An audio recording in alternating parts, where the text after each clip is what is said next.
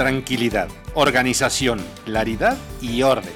Esas son las cosas con las que buscan ayudarte. Finanzas con centavo común. Pongamos un poco de sentido o de centavo común y manos a la obra. Con ustedes, Valerish Loser y Marijoco de Sal.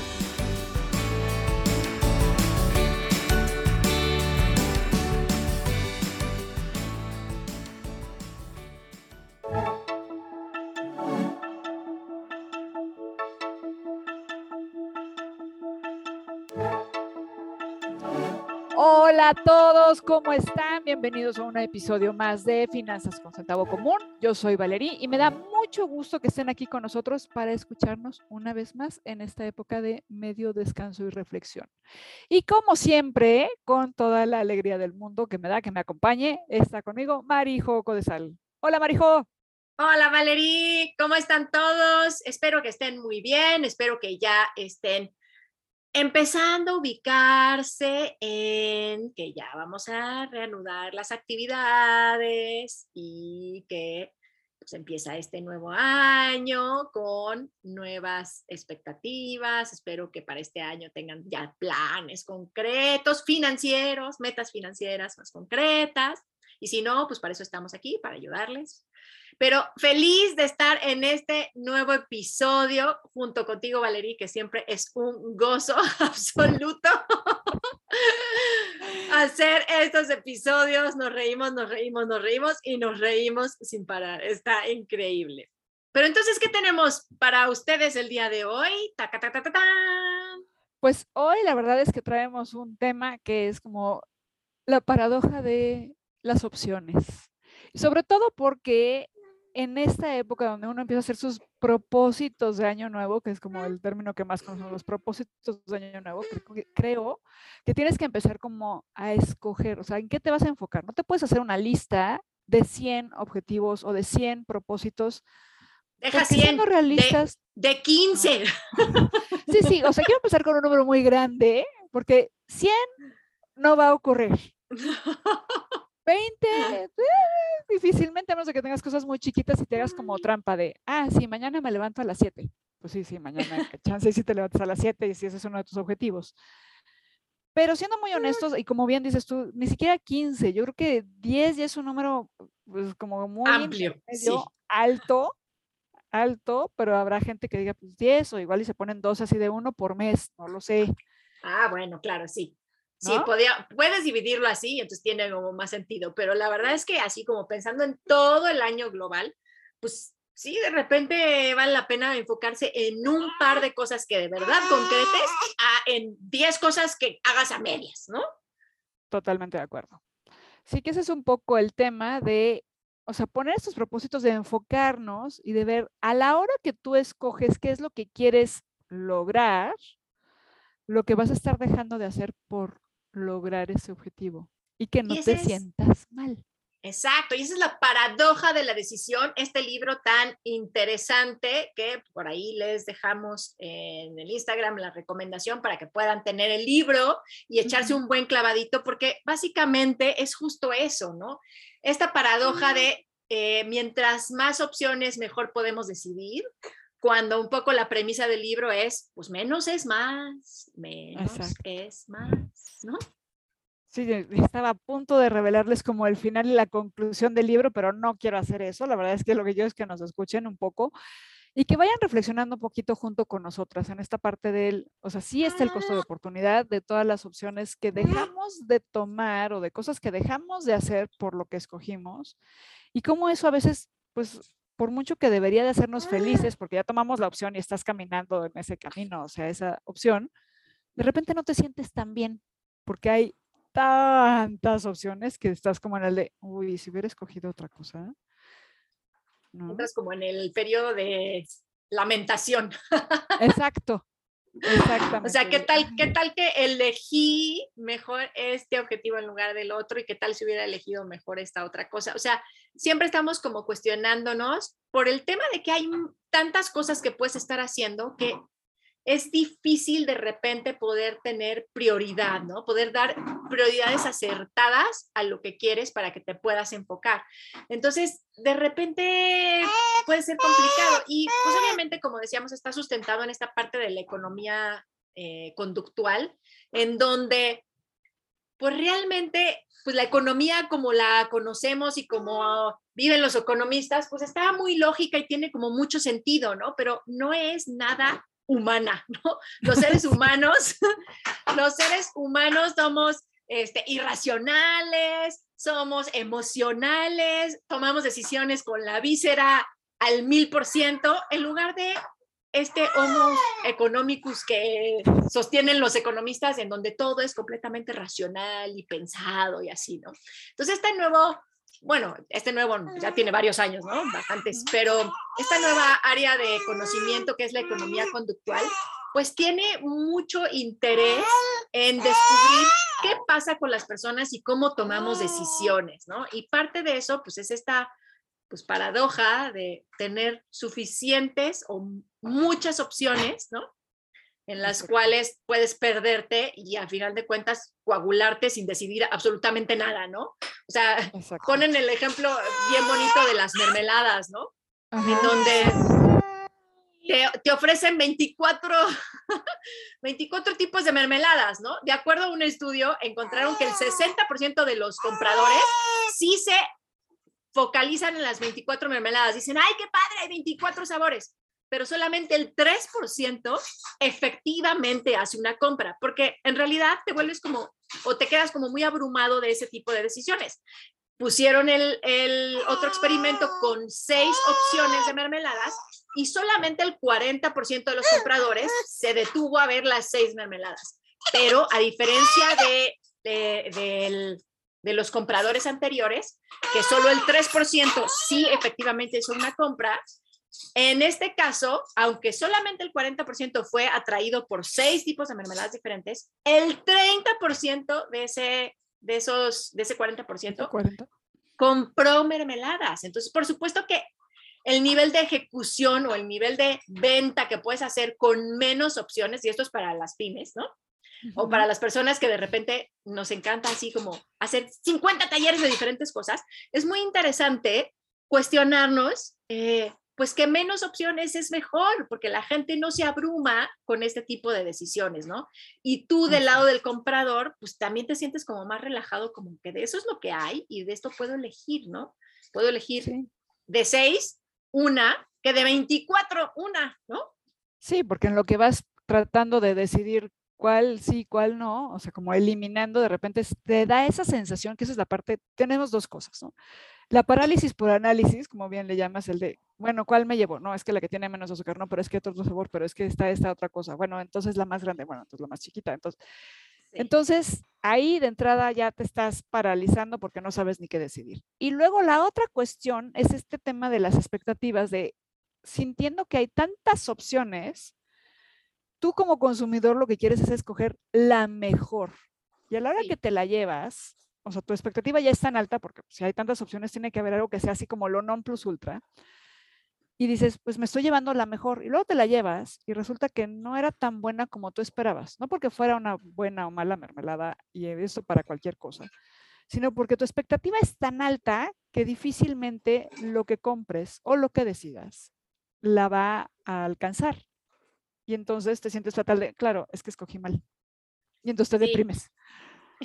te deprimes y aparte eso deriva como en otras cosas, ¿no? Dejamos un montón de cosas sin terminar, este, estamos pruebe y pruebe y pruebe cosas sin, sin definir nuestros propios gustos, este, nos dejamos influenciar por lo que diga alguien más, que esa es la mejor, aunque tú no estés como tan de acuerdo, pero mejor que alguien me diga, que ya sabe de mermeladas, cuál comprar, que meterme en este problema de decidir sobre 24 mermeladas, ¿no? O sea, como, como que deriva en otro tipo de problemas tener tantas opciones. Y pues ahora de verdad es que estamos inundados de opciones de todo, o sea, de absolutamente todo, todo, todo, todo, todo, todo, todo, todo tiene 15 mil opciones. O sea, no es así como A o B, ¿no?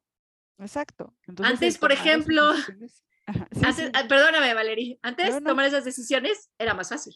Era mucho más fácil porque había menos opciones. Era A o B. Ah, bueno. Claro. Pues, ah, ¿no? Y ya no pasa nada y te sentías bien con tu opción, ¿no? Ajá.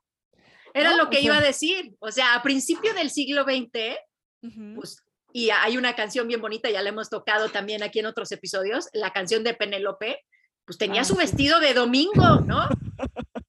tenía su vestido de domingo y, o sea, no había como, ¿qué me voy a poner hoy que es domingo? Mm, pues, o sea, era el vestido de domingo, no había como esta fatiga de tener que decidir qué ponerte en domingo, porque los domingos pues te ponías el vestido porque ibas a la ceremonia religiosa o ibas al, no sé, salías al parque, este, caminabas con el enamorado, ¿no? Lo que fuera que sucedía en domingo, pero era un día especial y tenías esa ropa especial para ese día. Ahora tenemos tantísimas opciones que, o sea, nunca nos cuestionamos, o sea, no, no tenemos como esa descarga o ese, esa facilidad de decir, ese, ese, es mi vestido de domingo, ¿no? Entonces, por eso dicen por ahí que estos grandes este, líderes como este Steve Jobs que se vestía igual. Steve Jobs que se vestía, igual. Ajá, que se visten igual, es justo eso, o sea, quitan esa carga emocional de tener que elegir algo tan simple como qué me pongo, ¿no? Y de hecho yo tengo mi uniforme, yo tengo mi uniforme de semana, ¿no?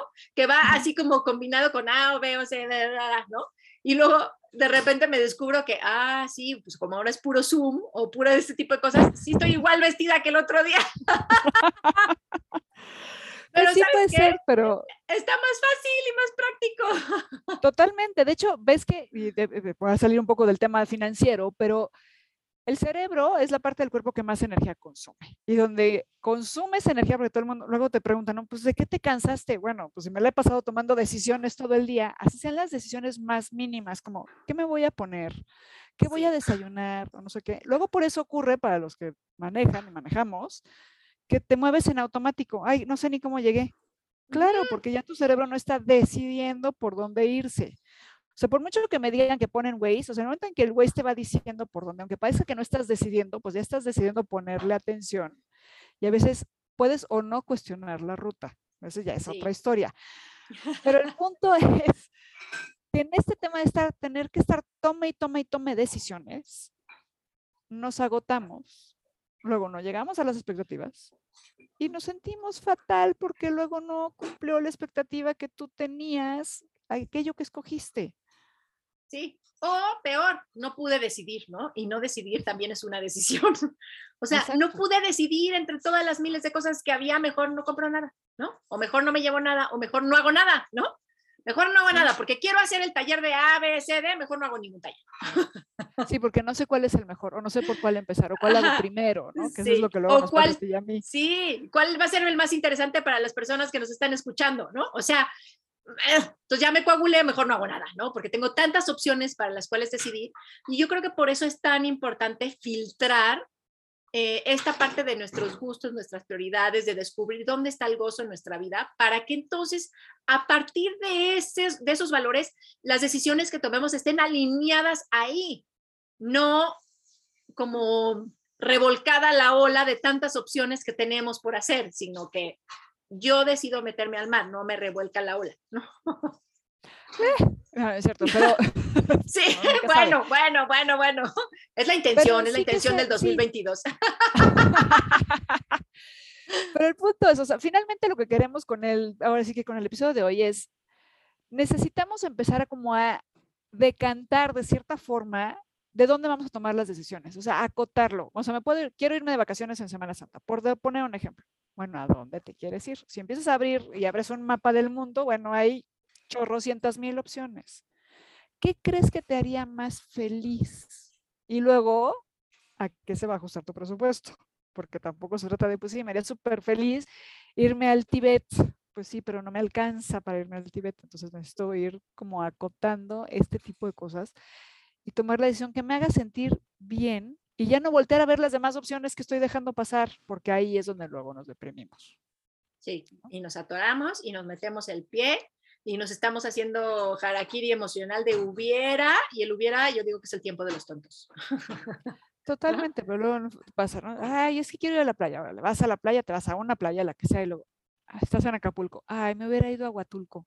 No, hombre, ya estás en Acapulco, disfrútalo. O estás en sí. disfrútalo. La que sea que estés o el lugar que haya sido, disfrútalo. Porque cuando estamos pensando en que hubiera el, hubiera el tiempo de los tontos, ni vives el momento, ni lo disfrutas y solo te sientes fatal. Y lo que no queremos aquí es que se sientan fatal.